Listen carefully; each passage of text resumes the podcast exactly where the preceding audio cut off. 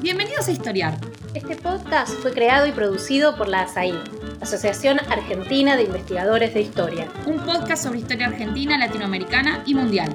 Acompáñanos en este recorrido por el pasado para pensarnos en el presente.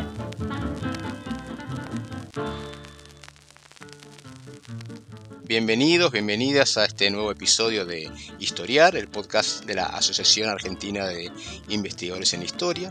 Mi nombre es Daniel Saspón, soy historiador, soy docente de historia y eh, trabajo sobre temas vinculados con la historia del deporte, particularmente del fútbol. Precisamente voy a estar a cargo de este episodio especial de Historiar con el tema mm, referido a la relación de Argentina con los mundiales de fútbol en la historia. Para hablar de esto, nos acompañan hoy dos especialistas en el tema, dos figuras reconocidas como autoridades en sus campos, el de la sociología del deporte y el de la historia del deporte. Por un lado, eh, estamos con Pablo Alabarces. Pablo es licenciado en Letras de la UBA, es magíster en Sociología de la Cultura por la UNSAM y doctor en Sociología por la Universidad de Brighton en Inglaterra. Es también profesor titular de Cultura Popular en la Facultad de Ciencias Sociales de la Universidad de Buenos Aires e investigador superior del CONICET. Ha sido profesor, visitante y conferencista en varias unidades e instituciones académicas de Argentina y en el exterior. Y en sus investigaciones un lugar importante lo ocupan los estudios sobre música popular, sobre culturas juveniles y sobre culturas futbolísticas. Entre sus libros publicados en, este en, esta temática se encuentran Fútbol y Patria, del 2002, Crónicas del Aguante, de 2004, Héroes, Machos y Patriotas, el fútbol entre la violencia y los medios en 2014, Historia mínima del fútbol en América Latina 2018 y trabajos como Las culturas populares después de la hibridación de 2020 Además, está con nosotros también Julio Friedenberg. Julio es doctor en Historia por la Universidad de Buenos Aires y viene investigando hace varias décadas temáticas referidas a la historia social y cultural del fútbol.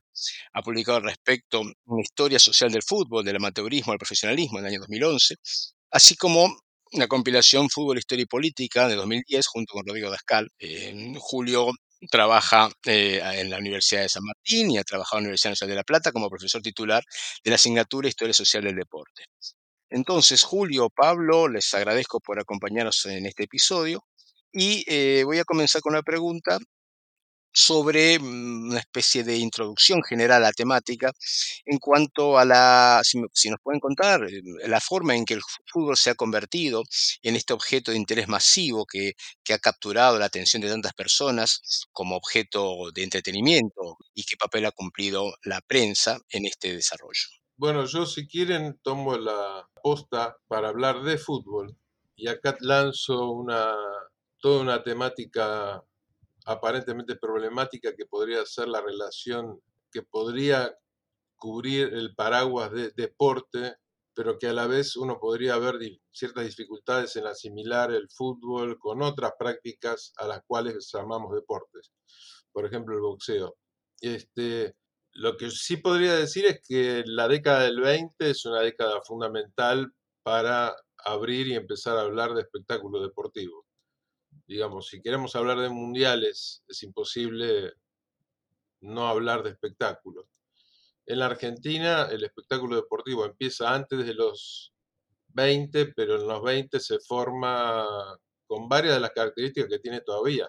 Una presencia activa de la prensa, escrita solamente en ese momento, un territorio apto con contextos que van en favor, elevación del nivel de vida, eh, la formación simbólica de los barrios en un juego entre la práctica, el espectáculo y la prensa, una, eh, actitud activa de la prensa en la formulación simbólica de los barrios.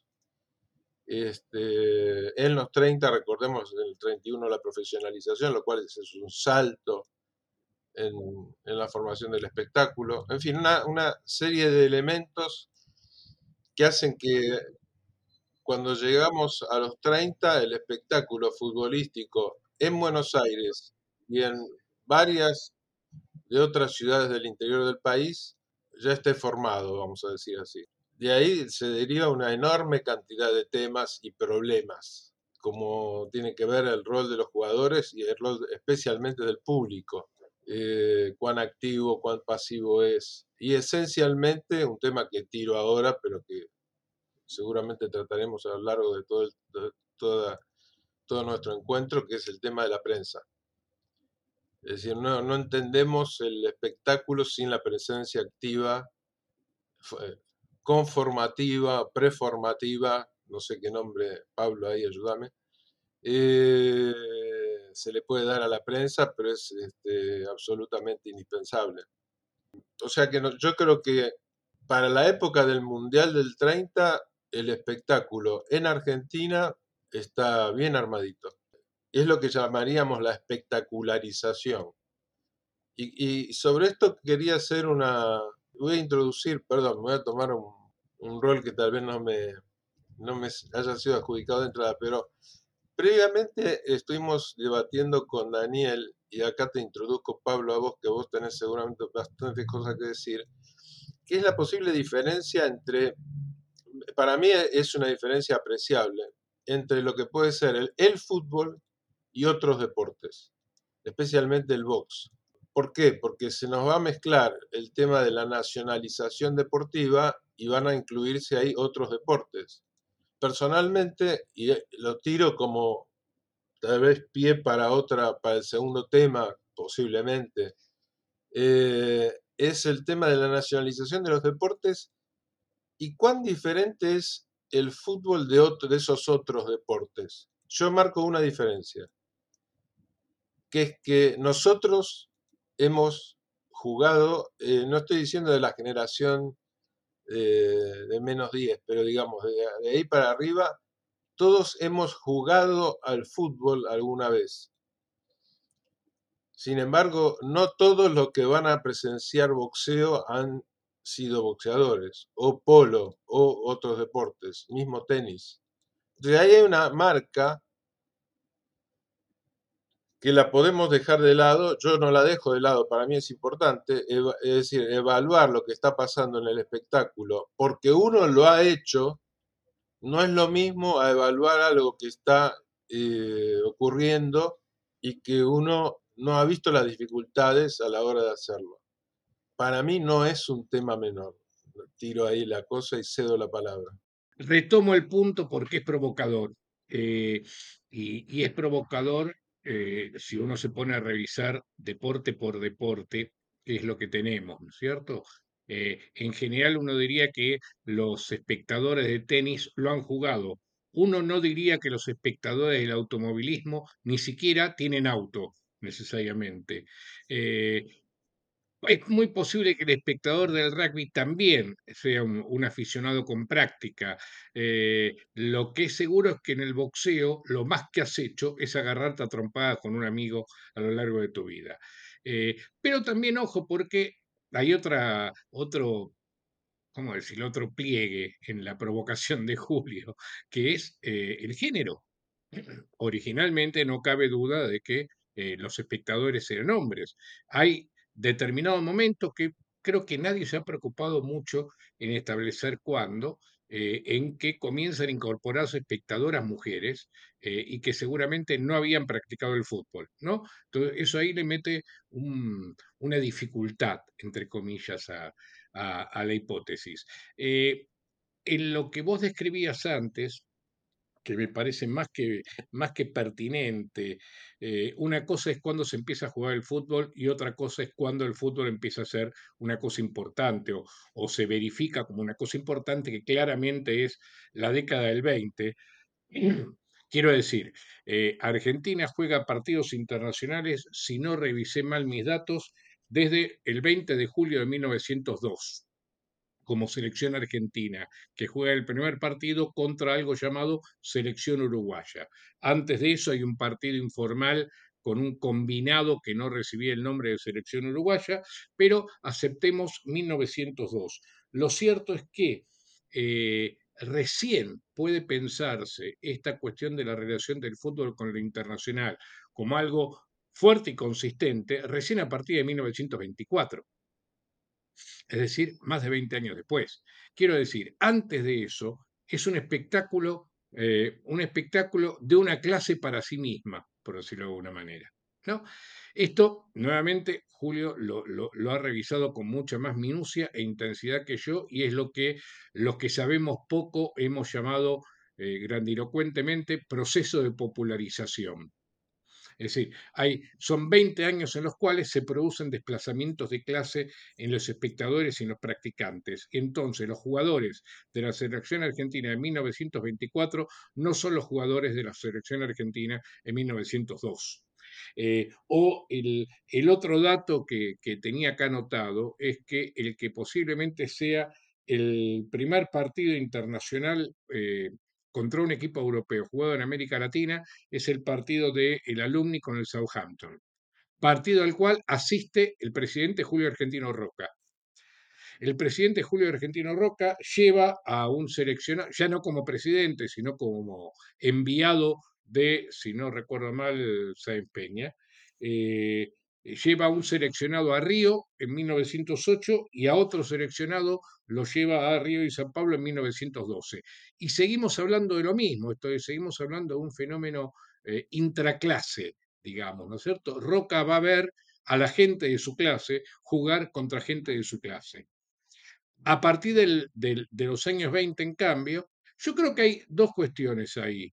Eh, una es el triunfo de Uruguay en los Olímpicos y la respuesta argentina, que es invitar a Uruguay a ratificar su título de, medallista olímpico en la Argentina y el famoso partido en el cual eh, Cesario Onsari hace el primer gol olímpico y hay que poner el primer alambrado olímpico. Pero el otro, eh, el otro hecho, esto eh, Julio lo sabe muchísimo mejor que yo, es 1925 y es la gira de Boca. Si es que no estoy pifiando las fechas. Ahora, vos trabajaste eso y me acuerdo que vos, vos me habías marcado el peso eh, delirante de la prensa popular en relación con la gira. Sí, sí, de hecho e- es un fenómeno bastante increíble para nuestros parámetros, porque la gira la organizó Crítica con un empresario español. Es un emprendimiento absolutamente privado. Está bien, los clubes son privados, pero digamos que no tiene nada que ver con el rol de alguna federación. De hecho, se suspende el, torneo, en fin. Este, eh, sí, es un evento bastante increíble, digamos, ¿no? Este, porque el rol de, y, y en todo caso ahí podríamos reafirmar el rol de la prensa en todo este periodo de fines de, de la segunda mitad de los 20 en adelante. La historia tradicional de la prensa dice, de la prensa deportiva, dice que la gira de Boca es el salto cualitativo y cuantitativo en la venta de entradas de crítica. Es decir, el, fútbol tironea la venta de entradas a partir de la gira de Boca. Pero eso, eso aporta en relación con lo que vos señalabas antes.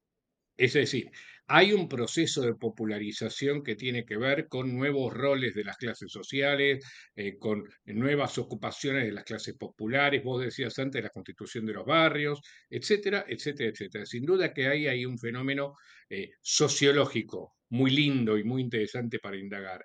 Pero lo que parece el empujón decisivo eh, lo está proporcionando el aparato de la prensa popular que por otro lado cuenta la leyenda que eh, eh, un asesor informal de Natalio Botán en crítica, que era su ascensorista, fue el que le dijo, haga una página de deportes. Y el tipo inventa la página de deportes, digamos, ¿no? Este, con, con el diario Crítica.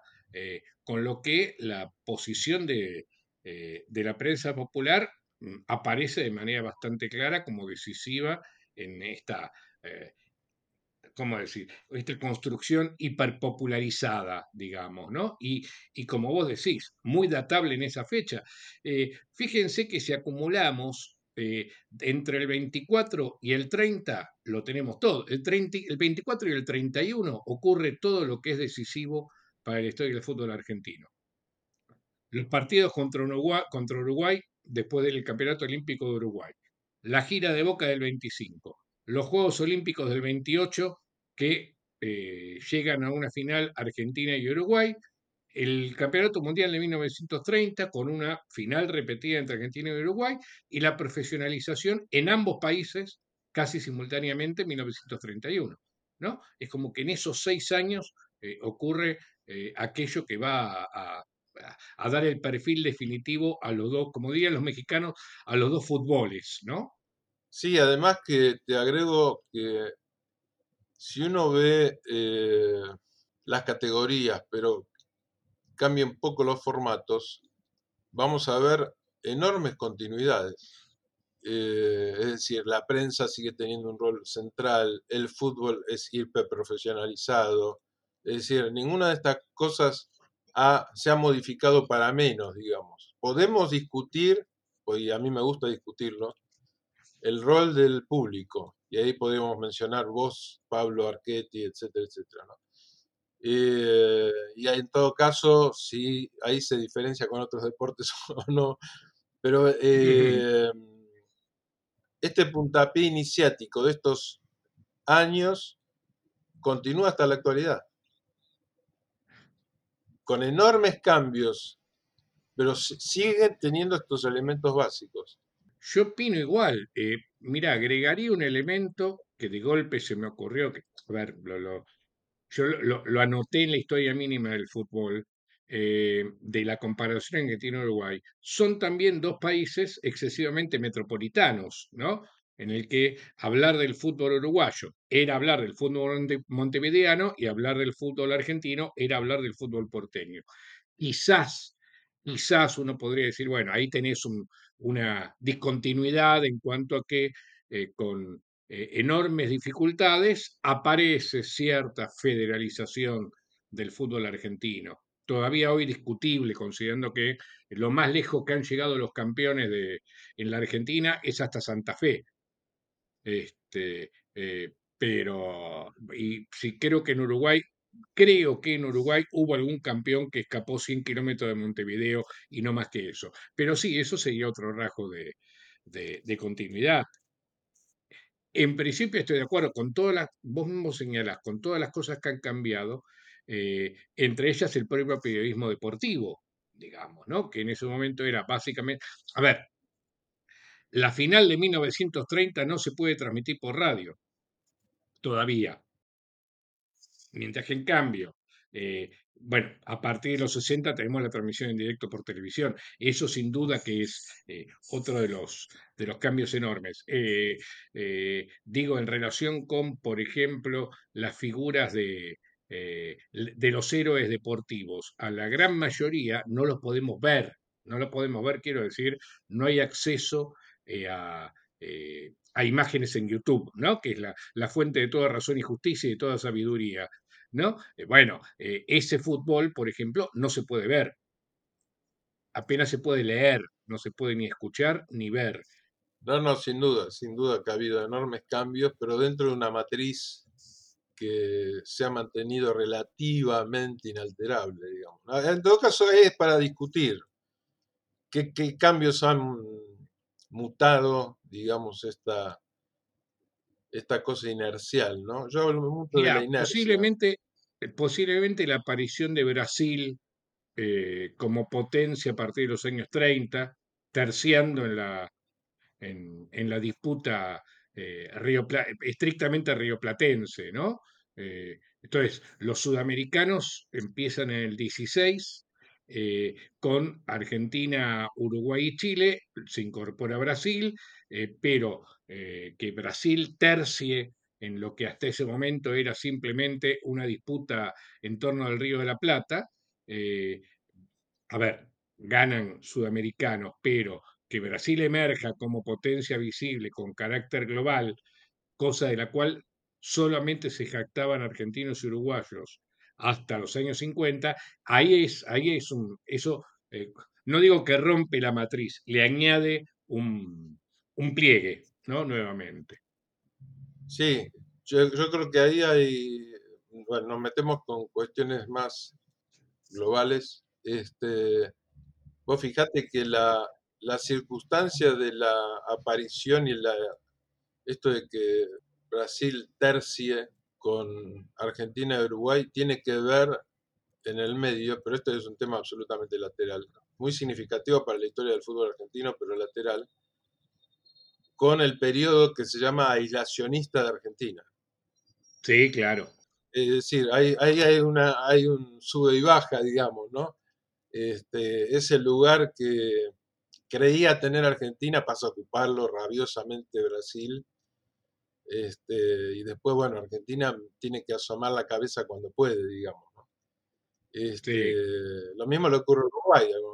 Por lo que estaban comentando ustedes, uno podría decir que entre los 20 y comienzo de los 30 ya estaría de alguna manera conformada en germen esto que podemos llamar una nacionalización del fútbol en el sentido de eh, su identificación con un, un, elemento eh, identitario nacional, ¿no? Es decir, hay algo de lo argentino que se juega en los partidos, eh, que, un equipo argentino triunfe en Europa, como el caso de la gira, es presentado como una hazaña nacional, que poder vencer o poder enfrentarse en pie de igualdad con los campeones eh, olímpicos, como en el caso de Uruguay 24, tiene un, está dotado de ese tipo de, de valoración por los discursos periodísticos, etc. La pregunta que quería hacer ahora es si en ese proceso no aparece también o no está en discusión la idea de una eh, forma específicamente nacional de jugar al fútbol, es decir, el problema de los estilos. Eh, es decir, junto con esa idea de que hay un, de que lo, de que los equipos que son de nacionalidad argentina representarían la nación argentina, en el sentido de ser sus este, representantes como, eh, seleccionados o como, clubes, estaría también una manera propia de jugar de los argentinos. Esa es una discusión que, de la cual se ha hablado y que creo que justamente en estos años 20 también se puede encontrar en germen. Y creo que se conecta con lo que comentaban recién sobre la aparición de Brasil eh, como, como mundial. Voy a empezar a hablar yo, Pablo, porque soy el que menos tengo para decir sobre el tema. Dale, dale, dale, dale. Yo sabés que para ser duro, digamos, ¿no? Eh, nosotros hemos discutido con Daniel, en fin, con Rodrigo Dascal y con otros, Mariano Gruchecki, que es el problema de los estilos.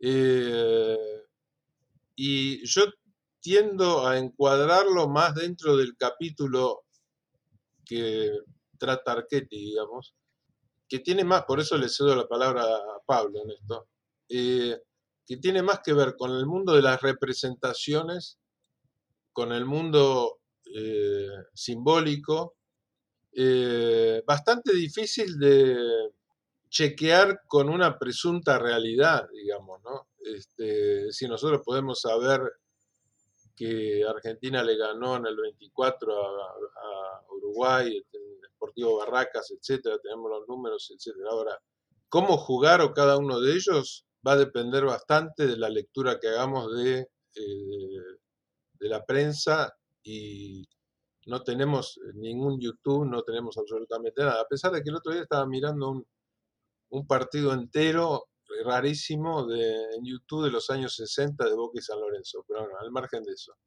A lo que voy, y te cedo la palabra, Pablo, a vos, es que es todo un tema, que es un tema real, pero que ataca, desde, o que habría que atacarlo desde el lado de las representaciones y el rol de la prensa ahí es insustituible, absolutamente. Yo estoy totalmente de acuerdo, digo, llevamos mucho tiempo hablando de estas cosas porque fue nuestro común maestro Eduardo Archetti el que descubre esto como, llamémoslo así, operación narrativa.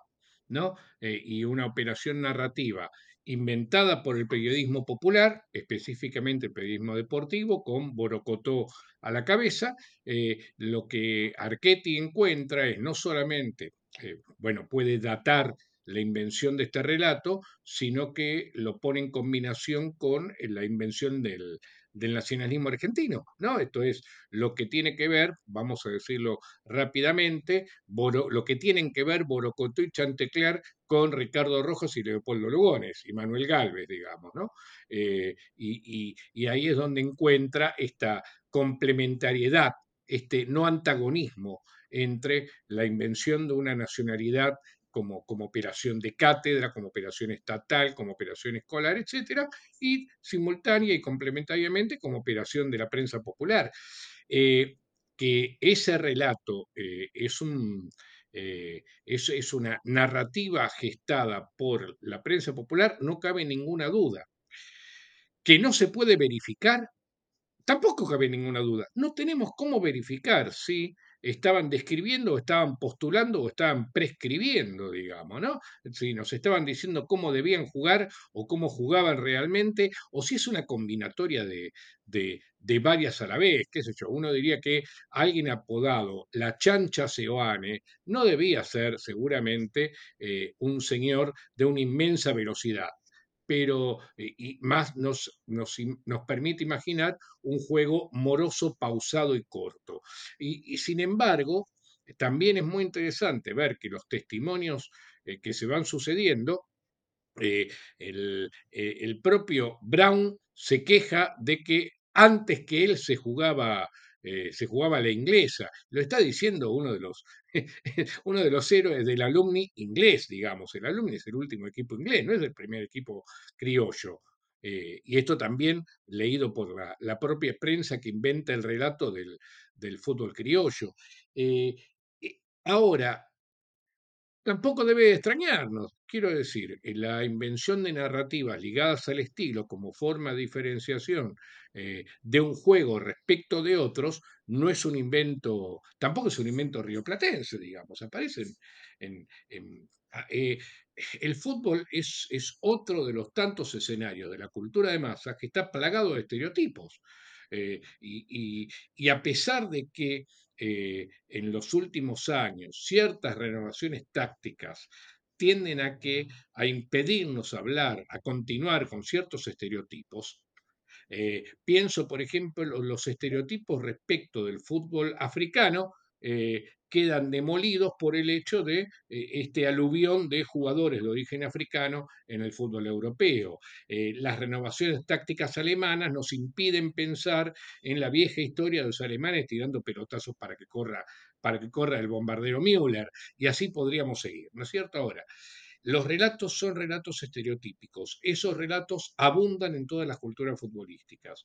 En el caso argentino y uruguayo son relatos imprescindibles porque eh, justamente naciones jóvenes futbolística y eh, políticamente necesitan forjar esos relatos de identidad. Insisto en que el descubrimiento de Archetti fue ver que a la vez que se inventaban los relatos de la nación moderna en los lugares eh, debidos, ¿no? Esto es, la cátedra, el Estado, la escuela, etcétera, se están inventando estos relatos complementarios en la prensa popular. Eso es fantástico, ¿no? Porque eh, te permite hablar de la importancia que tenía no solo la prensa popular, sino más ampliamente el fútbol como género de la prensa popular en relación con estas cuestiones. Lo que también esto está muy, está, ya está largamente trabajado, yo creo que no ofrece mayores dudas respecto, por ejemplo, los uruguayos con, con más escasez, sin embargo, también han encontrado un fenómeno similar. La invención del fútbol charrúa es absolutamente paralela a la invención del fútbol criollo. Son dos relatos de identidad eh, lo que ocurre es que, el, a ver, si el, el, relato de fútbol criollo eh, inventa eh, una mágica criollización en el consumo de la yerba mate y la carne argentina, como hacía Borocotó, los uruguayos inventan el mito charrúa en un país en el cual no se veía un indio vivo desde un siglo atrás. bueno, nada, en eso consisten las operaciones narrativas de la prensa de masas. Eh, no, no, no vamos a descubrir nada, digamos. Esto ya está eh, bien descubierto, bien trabajado y bien establecido. Eh, algo similar, digo, ocurre con Brasil. Lo que pasa es que en Brasil, donde el, peso de la prensa, el, el, peso de Mario Filio, Mario Filio es fundador de prensa, periodista deportivo, pero además gran estratega de Getulio Vargas. Mario Filio es el gran luchador por el, el, Campeonato Mundial del 50, pero también tiene que ver con la invención de las escuelas de samba para el carnaval carioca en los años 40, está pegado a la invención del Estado Novo de, de Getulio Vargas entre los años 30 y 40, ¿no? Es decir, en esta relación entre el Estado Nacional y la invención de los, de los relatos populares, eh, pero los brasileños tienen una diferencia respecto de Argentina y Uruguay que es muy importante, que es que nada más y nada menos que Gilberto Freire es el tipo que propone el relato brasileño y lo hace en 1938. Acá no tenemos un antropólogo de la envergadura de Gilberto Freire que eh, invente eh, algo llamado o fútbol mulato, ¿no? Porque así se llama el, el famoso texto de Gilberto Freire, insisto, 1938. El fútbol mulato, ¿no? Y ahí propone cómo el fútbol es el lugar de eh, sincretismo de las tres razas, la blanca, la negra y la india en Brasil. Nuevamente, un mito, ¿no es cierto? Pero eh, en este caso inventado nada más y nada menos que por un antropólogo de la talla de Gilberto Freire. Este es el podcast de ASAI, la Asociación Argentina de Investigadores en Historia. Te invitamos a asociarte y a seguirnos en las redes, en Twitter, en Facebook, en Instagram. Podés encontrar toda la información sobre la asociación en nuestra página, con te esperamos todos los sábados con un nuevo episodio de Historiar sobre los grandes temas de nuestro pasado, abordados por especialistas e historiadores profesionales de manera rigurosa y cordial. Seguimos con nuestro episodio de hoy. Bien, ahora, con esta idea de el fútbol como espacio eh, de construcción de relatos de tipo nacional, podríamos pensar que los mundiales serían un, espacio privilegiado en esa eh, confirmación de esas características estereotípicas que corresponderían a ciertas nacionalidades. Y, la pregunta que les hago es, ¿cómo ha sido ese recorrido en la historia mundialística argentina? Habíamos hablado en primer episodio que sería el Mundial del 30, con esa final rioplatense.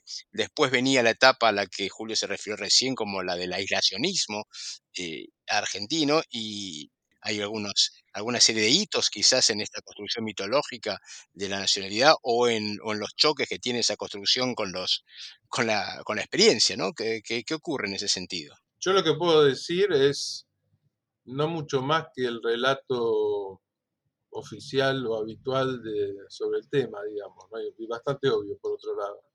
Yo creo que hay un punto sobresaliente que es el 28 y el 30, es un punto iniciático. En los dos perdemos con Uruguay, pero es absolutamente central, el rol de la prensa es abrumador.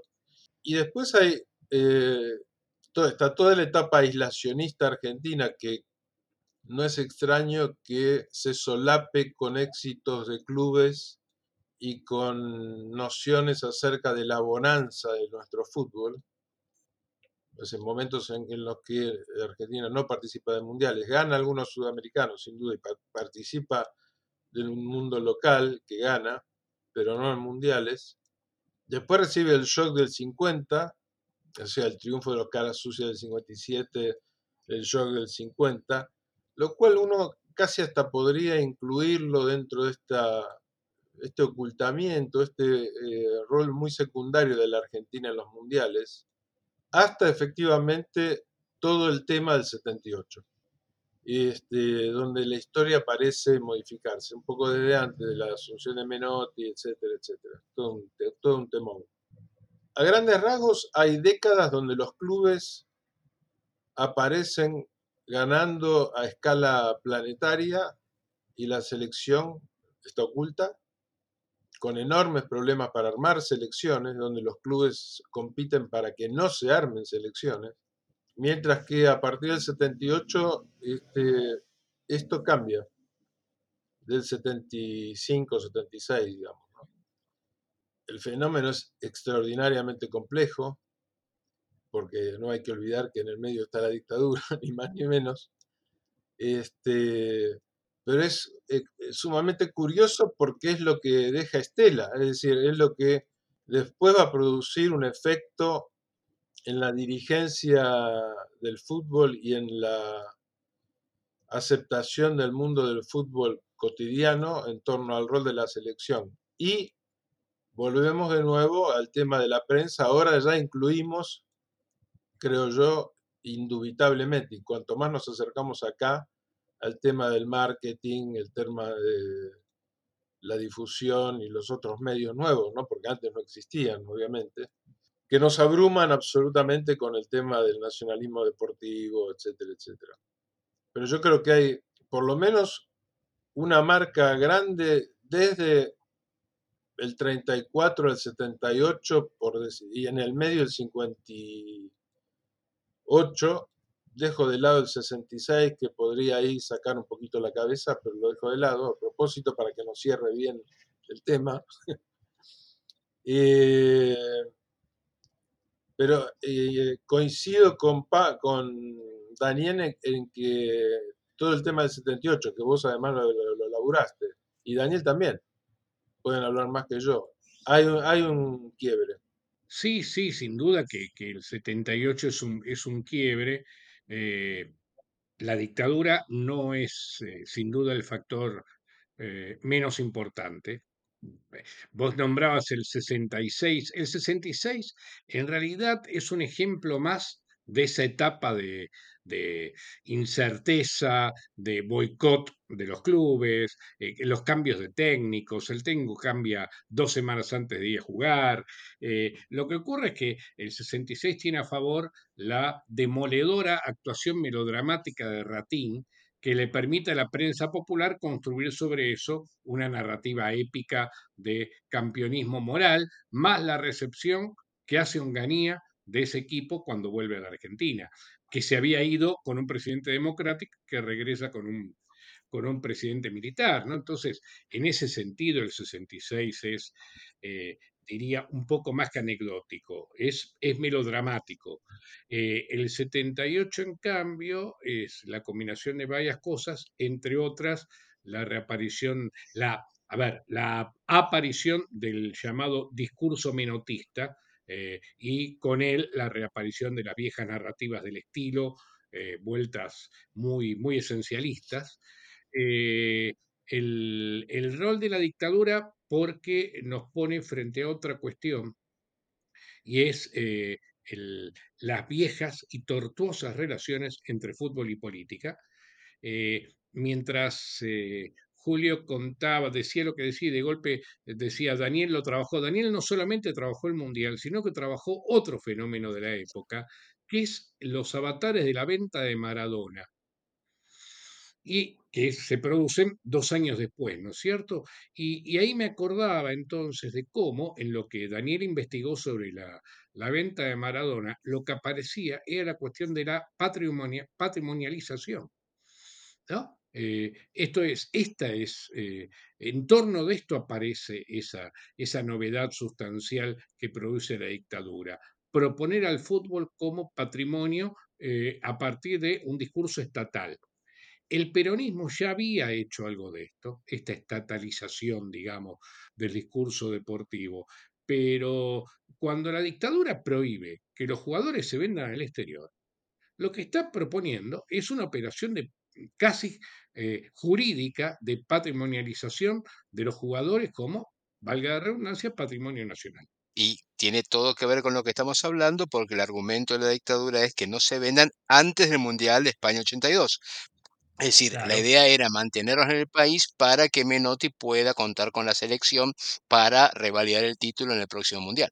Pero quiero, quiero sumar a esto otra cosa que, eh, eh, en torno a lo mismo que decís vos, Pablo, el peronismo nunca llega a coronar el fenómeno. No. Es decir, no, porque vos fíjate que tiene la huelga en el medio, se le van los jugadores, no quiere ir a mundiales. ¿sí? Es decir, puede estar la idea, pero en la práctica se tardan 40 años, 30 años. No, no, claro, totalmente de acuerdo. El peronismo produce política deportiva, que no es lo mismo.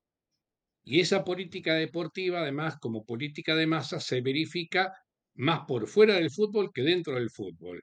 Ahora bien, esa idea de patrimonializar no está en el peronismo. No, en el peronismo propone una identificación de clase nuevamente, ¿no? Este, la idea de eh, Delfo Cabrera ganando la, la maratón olímpica del 48 y ganándola como sujeto popular representante de la nueva Argentina, eh, que solo con Perón es posible, etcétera, etcétera, etcétera. O Pascualito Pérez en su título, su título olímpico primero, su título mundial después. Eh, pasa por ahí. En cambio, esta idea de patrimonialización para colmo central en el fútbol es un invento de la dictadura. Eh, iba a citar, eh, digo, si bien el decreto es posterior, eh, en realidad no, el decreto de que prohibía la venta era anterior al 78. Lo, de ahí viene el hecho de que hay un solo jugador argentino que jugaba en Europa, que era Kempes. El único porque lo habían vendido antes, digamos, ¿no? Este, eh, en cambio, todo el resto del plantel eran jugadores nativos en clubes nativos, ¿no es cierto? Eh, algo que no se va a verificar, se va a verificar en el 82 por, eh, por el de, nuevamente el decreto de la dictadura y ya en el 86 está, está desapareciendo hasta llegar a este momento en el cual de los jugadores del plantel nacional ya no sabemos dónde debutaron o dónde jugaron, porque eh, hicieron casi toda su carrera en Europa. Entonces, nuevamente, el 78 es muy clave. Eh, lo que pasa es que como es muy clave en relación con la dictadura, eso lo vuelve eh, un, mundial harto complejo, ¿no? algo que hemos charlado con, mira, hace poco lo hablaba con Abel Gilbert, que junto con Miguel Vitaliano escribió hace unos años el, primer libro sobre el Mundial 78, El terror y la gloria.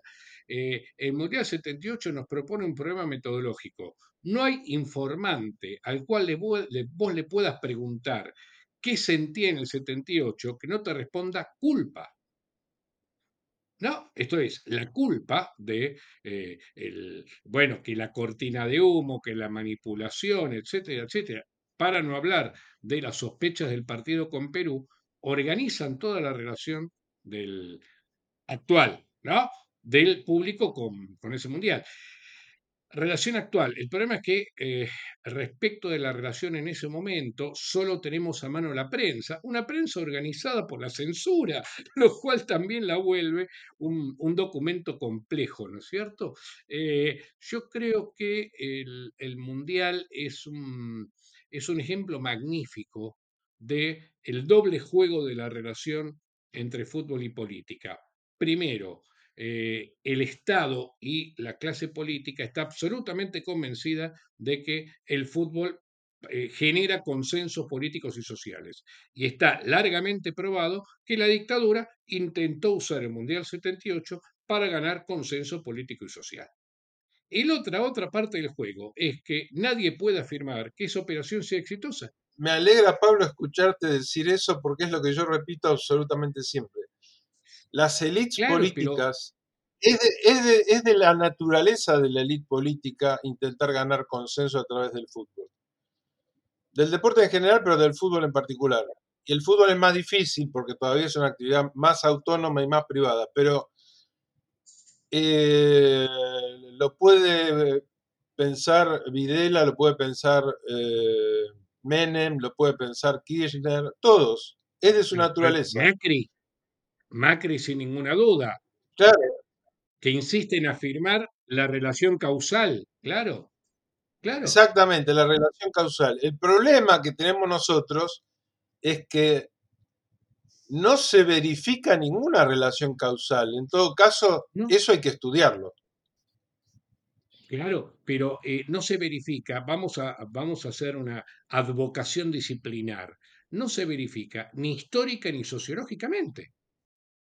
No lo hay. Eh, yo bromeo diciendo que si Berlusconi llegó al poder en Italia gracias al Milan, eso quiere decir que perdió la presidencia en 1994 por culpa del turquito Assad. Claro. Y ambas cosas son insostenibles. Eh, es decir, sin duda que... Noto, una coloración, noto una, noto una coloración de clubes de, en esa, ese comentario, debo aclarar. Lo hago a ¿eh? propósito. ¿Sabes por qué lo digo a propósito, Daniel? Porque pocas cosas tan insignificantes en la historia del fútbol, salvo para un hincha de Vélez, que el gol del Turquito Asad. ¿Se entiende? O sea, es insignificante. Entonces, si uno adjudica estas relaciones monocausales, resulta que el pobre Turquito, un gran jugador frustrado por una rotura de ligamentos a destiempo, termina siendo el causante de que Berlusconi saliera de la primera magistratura en 1994. Lo que ocurre es que eh, los que hemos trabajado esto, desde la historia, desde la sociología, sabemos que las relaciones entre fútbol y política son complejísimas y multicausales, en ningún momento son causa-efecto. Ahora bien, también todos sabemos que las clases políticas creen a pie juntillas en esta relación. Es decir, es decir, esa relación no está probada, más bien está probada lo contrario, pero actúan como si estuviera probada. Eh, y esto Mirá, pienso en, el Brasil del 70. Hace poquito estuve en Brasil, eh, donde me pidieron que discutiera los dos casos, el 70 y el 78. Eh, ocurre casi lo mismo, en el sentido de que ambas dictaduras intentan utilizar el fenómeno deportivo como fuente generadora de consenso. Nadie ha podido probar que ese consenso haya sido exitoso. Eh, Nuevamente, si no llevado al extremo, permítame otra vez el abuso del absurdo, la dictadura no cayó por Malvinas, sino que cayó por el mal desempeño, del, por la derrota de Argentina con Bélgica en 1982. Cosa más importante que el gol del Turquito Assad en 1994, ¿cierto? Sí, sí, para poner la frutilla, eh, o no, eh, ha habido y creo que todavía hay, eh, ahora ya no, no, creo que tanto, pero en una época se hablaba del terror del domingo sin fútbol. Pánico, el pánico de las clases dominantes y de la prensa al domingo sin fútbol. La sociedad se caería porque una de las patas fundamentales que ordena a la sociedad es el fútbol y ha habido miles de domingos sin fútbol y no ha pasado absolutamente nada. Sí. Es cierto, eh, los periodistas han tenido que recurrir a otra imaginación para llenar eh, espacios, pero bueno. Eh, claro, a ver, es una, es una fantasía que ciertos actores, sobre la que ciertos actores operan en consecuencia, ¿no? Esto es, lo estamos viendo en este preciso momento, perdón, va de la mano de otra fantasía, también improbada histórica y sociológicamente, que es la de la cortina de humo, según la cual el fútbol tapa, distrae, porque aliena y manipula. Nuevamente, no hay nada, nada que pueda probar la existencia de una cortina de humo. Nada. No, no, absolutamente. Además que eh, cuando yo me metí a estudiar estos temas, me enseñaron que el estar al lado de un hincha de fútbol, que podría ser cualquiera de ustedes, aunque no son, difícilmente podría ser porque no son de, la misma fidelidad a la que adhiero yo, pero al margen de eso, uno puede estar al lado de uno, eh, de un hincha cualquiera que no conoce y ser absolutamente crítico de lo que está viendo o hablando de política en el medio de un partido y a la vez ser al instante hiperfanático y un cuadrado mental porque está absolutamente absorto por lo que está ocurriendo. Es decir, la plasticidad ya habla de la complejidad del fenómeno. Quería eh, agregar un elemento o preguntarles, preguntarles si les parece interesante mm, agregar un elemento, porque hasta ahora hemos hablado del fútbol en relación con los mundiales o en relación con lo internacional,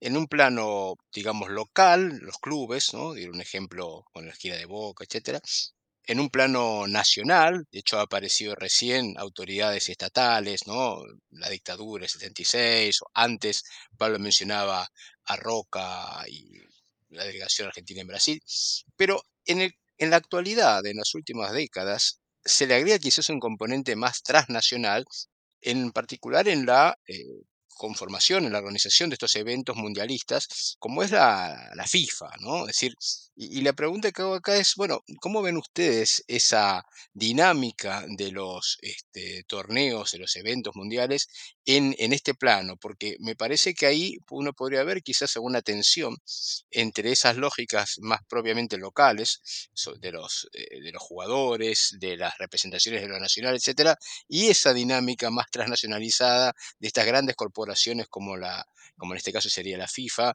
eh, eh, en, en términos de su de su lugar, de su rol como organizador de eventos. ¿A ustedes les parece que hay algo problemático? ¿Puede, ¿Hay alguna tensión que, pueda resolverse en el futuro? ¿Cómo, ven este punto? Yo puedo decir algo para cederle de nuevo la palabra a Pablo, pero yo, eh, según mi perspectiva, no dejo de incluir el fenómeno dentro de, la, de un fenómeno complejo, no unilineal. ¿Por qué digo esto? Uno podría ver el papel de la FIFA como el rol del ogro, eh, come hombres, come plata, corrupto, etcétera, que es, no lo, discuto, pero si uno, si uno solo se queda en eso, es parcial, porque la FIFA, que es la que sostiene los mundiales, la FIFA vive de los mundiales, su presupuesto es el en este momento creo que está en el 85% de su presupuesto, es lo que ingresa por los mundiales. Tiene competidores. De hecho, se ha desbaratado una Superliga hasta hace poco tiempo, pocos meses, que compite abiertamente con la FIFA, abiertamente. Es decir, los grandes clubes y la UEFA ha competido con la FIFA desde hace décadas. Quiere decir que eh, a lo que postulo es que una presunta unilinealidad no lo es tal, ¿sí? incluyendo todas las lacras que tiene la FIFA, lacras, entre comillas, porque para otros son bonanzas, digamos. Eh, eh, de ahí deberíamos incluir otros fenómenos que tienen que ver más con las fuerzas productivas, con la tecnología, con cosas que la FIFA mismo impone. Eh, pero el contexto general es más complejo de lo que parece. Nada, tiro eso para hinchar un poco las pelotas. Eh, sí, el, contexto es mucho más complicado. Eh, tomo un, un ejemplo eh, solo para señalar esa complejidad, que es el famoso escándalo eh, del, del, hotel en Suiza en el cual encanotaron a casi todos los dirigentes de la Confederación Sudamericana, de la CONMEBOL y parte de la CONCACAF. Eh, y, a partir de eso llegan a Blatter y llegan a Platini, algo así como si los, dirigentes los dirigentes latinoamericanos en general eran los únicos corruptos del planeta eh, y por otro lado lo hacen, no estoy diciendo que no lo sean, estoy negando su condición de únicos. Eh, y, pero al mismo tiempo lo hacen a través de una investigación del FBI que eh, se cancela o termina, digamos, apenas le conceden el Campeonato Mundial del 2026 a Estados Unidos, México y Canadá. Ezequiel Fernández Moore, que es posiblemente el mejor periodista deportivo argentino contemporáneo, ha señalado con mucha nitidez esto, digamos, ¿no? que en torno del el argumento de la corrupción de la FIFA se juegan una enorme cantidad de intereses nuevamente, a su vez también corruptos. ¿no? Eh, por ejemplo, eh, no sé si es más o menos corrupto, no es obviamente el lugar para discutirlo, ni, ni hay una herramienta que nos permita validarlo, eh, la corrupción de los dirigentes de Conmebol y CONCACAF en torno al derecho de televisación o el flujo de capitales negros de los países árabes hacia la Premier League y el fútbol europeo en general. Eh, entonces, eh, la competencia, como señala Julio, es ardua. Hay, hay elementos que sí son incontrastables. No tengo la cifra, pero creo que hace rato que la, eh, la facturación de la FIFA coloca el fútbol como la mayor mercancía global. Por lo menos, seguro que sí, la mayor mercancía global de la industria del espectáculo. Es decir, que es superior a el cine, la televisión. Bueno, lo que ocurre es que es parte también de la televisión, ¿no es cierto? Esto es, es posiblemente la mayor mercancía televisiva que, que pueda tener hoy la industria cultural, industria cultural que definitivamente se ha vuelto global.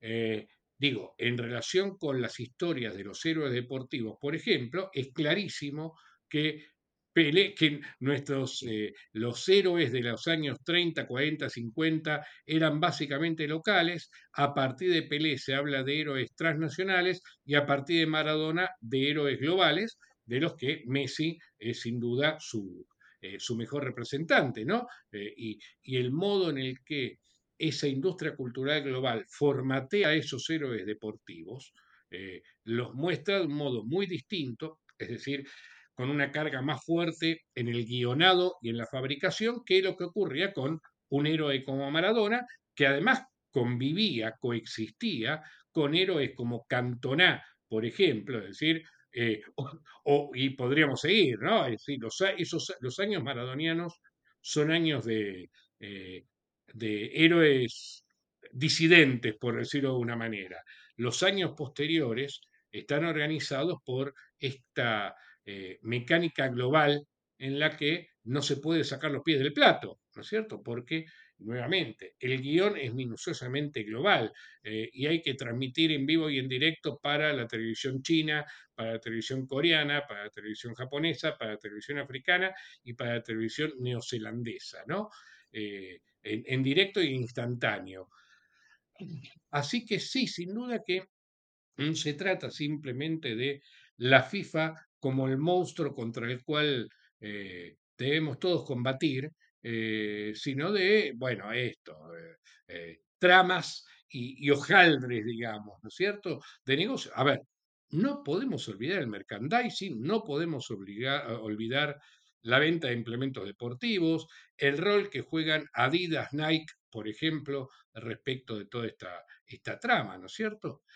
Bien, y como para ir terminando, eh, ¿les parece a ustedes que en las circunstancias actuales, a partir de tantas discusiones y críticas, ustedes referían recién sobre el lugar de la FIFA, las tensiones que tiene con federaciones nacionales, con confederaciones continentales, ¿les parece que habrá alguna evolución, alguna modificación a futuro en el formato de estos eventos mundialísticos? Eh, ya sea en términos de sus números, su composición, de su periodicidad, eh, o en cuanto a su propio alcance, su popularidad. ¿Les parece que está en juego, está en riesgo esto, o uno puede imaginarse que en las próximas décadas continuará teniendo este lugar central este, de, grandes eventos eh, deportivos masivos, el Mundial de Fútbol? Bueno, no hace una pregunta para un historiador, pero al margen de eso, pero podemos jugar así a grandes rasgos lo que yo te diría de lo poco o mucho que he escuchado desde dentro de la FIFA, seguimos en un camino, en el mismo camino que ha dibujado Pablo, es decir, la uniformidad, la globalización. La, palabra globalización tampoco es de mucho agrado para los historiadores, por lo menos para mí, pero en, vamos a decir así, en grados de globalización, ¿sí? Globalización de 1492 podemos seguir hablando de los vikingos. Justamente ayer estaba mirando el descubrimiento de barcos vikingos. Entonces, en ese camino de la globalización, yo no veo reparos por ahora. Veo sí conflictos, como el que mencioné de la Superliga, sí intentos de la FIFA, esto de en vez de cuatro, tres años, etcétera, etcétera. Eh, pero que aún tiene resistencias dentro de la FIFA, el manejo de un mundo que yo llamaría top, un mundo ultra sofisticado de tecnología, que es, si se quiere, lo más antidemocrático que puede haber, creo que es un camino que yo no le veo eh, obstáculos. Sí conflictos futuros, sí se, algunos codazos, etcétera, etcétera. Y lo único que dejo la palabra para los compañeros es recordar que Blatter hace unos años, y no muchos años, decía que la introducción de la tecnología en el fútbol, él se oponía, estaba hablando del VAR, etcétera, porque iba a ser un elemento antidemocrático. Es decir, solo podía aplicarse en algunos estadios, en algunas competencias y no en el mundo del fútbol como universo generalizado es obvio que eh, Blatter pasó y Blatter hasta podía haber cambiado absolutamente su discurso, pero lo señalo como un elemento que eh, se pronuncia cada vez más. Lo, si presuponemos al deporte como una práctica democrática, esto es lo más antidemocrático que puede haber. La aplicación de 30 cámaras para un partido en el Mundial como este, o más de 30, comparado con ninguna cámara en otros partidos de liga, etcétera, etcétera. Yo pienso lo mismo. Eh, tampoco es que la profecía o la prognosis sea una práctica sociológica.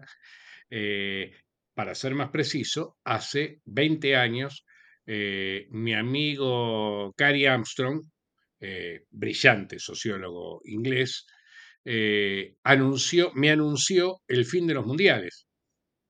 Y hace de esto 20 años, ¿no? Este, lo cual demuestra que no hay que, los científicos sociales no tenemos que dedicarnos a la profecía. Eh, todo parecía indicar que Gary tenía razón, ¿no? Es decir, que era una mucho mejor mercancía la Champions League que la Copa del Mundo. Sin embargo, la Copa del Mundo sigue siendo una magnífica mercancía porque aún con todas las transformaciones, aún con todos los cambios, con la, concentración del poderío económico europeo, con los cambios en los regímenes de naturalización y ciudadanización de los jugadores, con el flujo de los jugadores africanos que verifican que el futuro del fútbol es africano, pero en Europa, con todos esos cambios, la ficción según la cual 32 equipos representan a sus países, es indestructible. es indestructible, ¿no? Entonces, eh, se trata de una ficción, una ficción tan añeja como deteriorada, eh, que sin embargo sigue siendo una mercancía exitosísima, por la cual dentro de apenas 10 eh, días va a haber, como siempre ocurre cada cuatro años, un récord de miles de millones de personas asistiendo al mismo espectáculo televisivo.